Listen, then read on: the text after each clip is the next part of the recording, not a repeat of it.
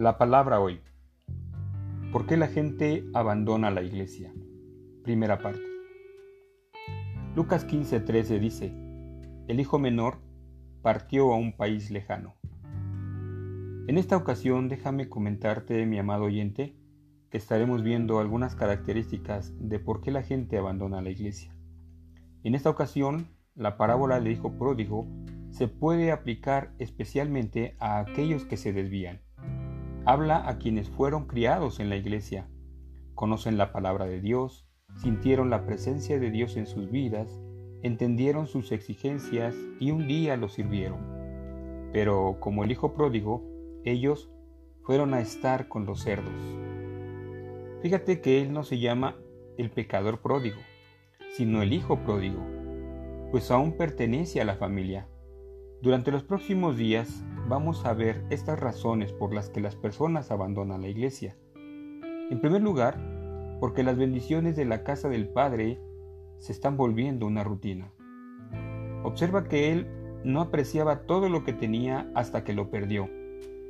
Fíjate también que su padre no lo expulsó de su casa, sino que él partió a un país lejano, dice la escritura. Se fue por libre y espontánea voluntad. Y sabes, regresó de la misma manera.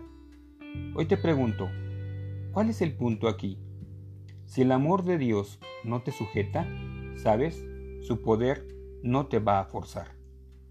Dios se, compadece de tu obediencia voluntaria, no en que te conformes con un conjunto de reglas porque tienes miedo de irte al infierno. Jesús también contó la historia de un rey que planificó una fiesta de matrimonio e invitó a distintas personas. Qué privilegio, ¿no? Mateo 22.5 dice, pero ellos no hicieron caso y se fueron, unos a su campo, otros a sus negocios. ¿Sabes? ¿Estás demasiado ocupado para Dios? ¿Te estás acostumbrando a sus bendiciones y decidiste que quieres algo diferente? Sabe que el camino en el que estás conduce a un único lugar, la posilga. Te invito, mi amado oyente, a que reflexiones, detente, date media vuelta, arrepiéntete y vuelve a casa mientras puedas. Por más que hayas fallado, tu Padre te está esperando para recibirte nuevamente. Y sobre todo, nuestro Dios conoce nuestras actitudes conoce nuestros pensamientos, sabe, sabe por qué pudiste alejarte, pero Él, Él no lo recrimina, Él te espera con los brazos abiertos.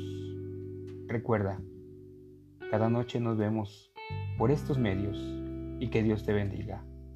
Te dé un sueño apacible y nos vemos más, más adelante.